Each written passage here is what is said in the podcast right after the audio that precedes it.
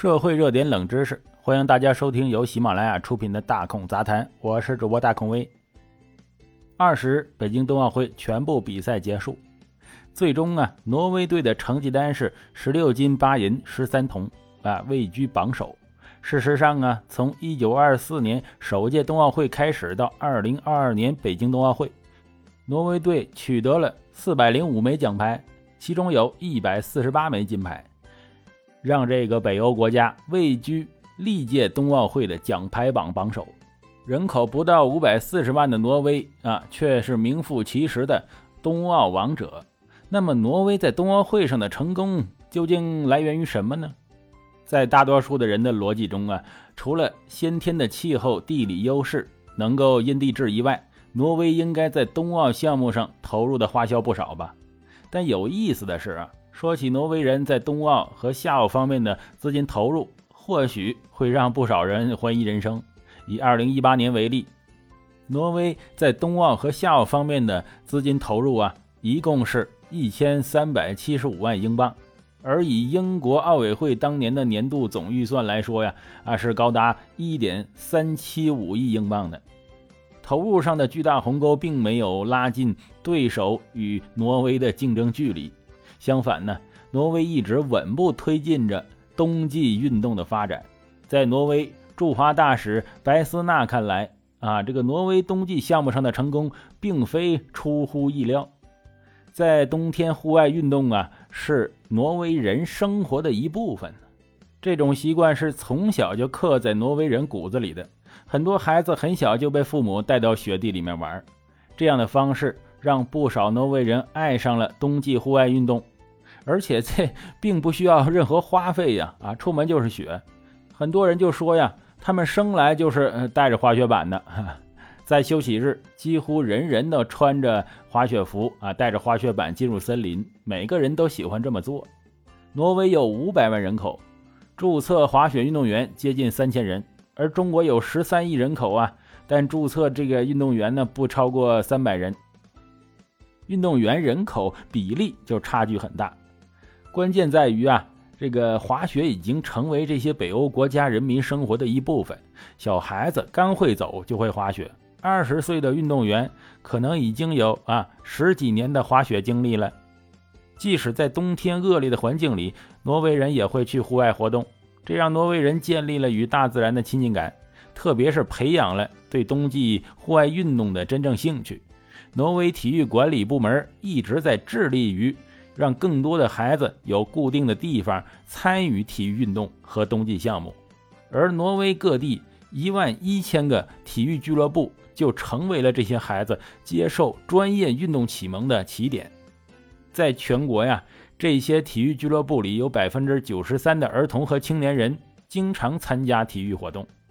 政府对此支持的口号是：哪怕每个农民、每个渔民，无论住在这个国家的哪个地方。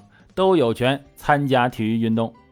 挪威可以说到处都是运动场，运动场更衣室还是温暖的，教练已经获得了专业文凭。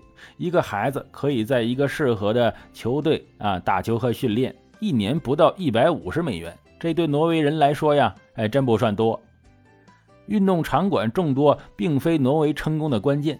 毕竟啊，他们最强的冬季项目其实对场地要求并不高啊，都是一些越野滑雪在室外嘛。在瑞典和芬兰，冰球等冰上项目很受欢迎，而他们呢更专注于滑雪。在挪威，冬天如果你打开门，你就可以在外面滑雪了。甚至他们不会像英国和德国那样发展雪车呀、雪橇，因为这要进行不小的投入。虽然他们是个富裕的国家。但是他们笃信成功来自努力工作和团结。对于培养运动人才，挪威人有着属于自己的执着。在体育俱乐部中啊，禁止给未满十三岁的孩子啊排名打分。他们希望孩子参加体育运动，是因为他们愿意投入运动啊。他们想要玩的开心。他们不仅向运动员发展，更重要的是发展成为一个社会人。当然了，在俱乐部表现出色的运动员会被挑选入挪威精英体育中心。这个体育中心的金字塔尖儿成立于1988年奥运会后，精英体育中心为运动员提供更好的训练设施、教练及科学辅助，更加专业的培养，让挪威的冬季项目运动员呢不断脱颖而出。这是一种新的体育思维方式。协会主席不再那么重要，他们希望让专业人士直接介入，进行高效的合作。更重要的是，挪威在培养冬季选手时，注重他们不同领域的发展。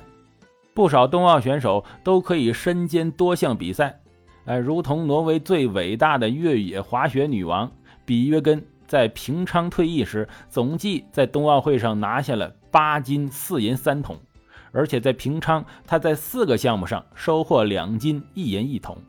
当然了，挪威冬奥代表团的氛围从来也不给运动员太大的压力。甚至鼓励奥运选手啊不去谈论比赛。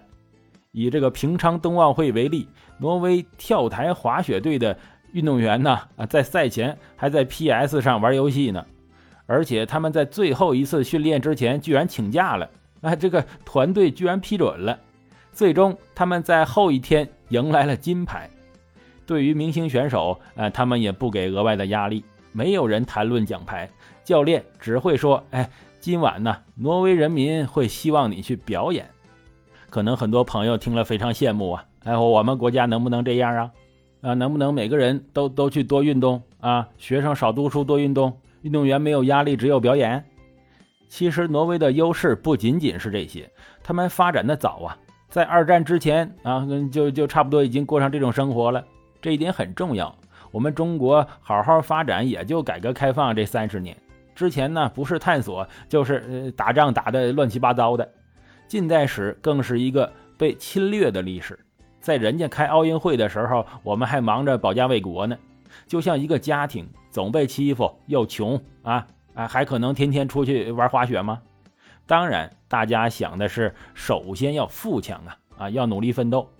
所以每个人都要想建设啊，赚钱呐这些东西。教育孩子也是想让他们做正事儿，以后有成就，不能玩耍。本身北欧国家的防务就是北约负责的，他们没有保卫国家的担忧，人口又少，资源又又多，啊，早就进入了发达国家行列，也没有做什么强国大国的目标，所以整个国家都很松弛，这都是我们比不了的。加油吧！哎，我们当然想过这样的日子了，期待未来可以实现。好了，感谢收听本期的大孔杂谈，我是主播大孔威。喜欢的话，请订阅关注，咱们呢下回再见。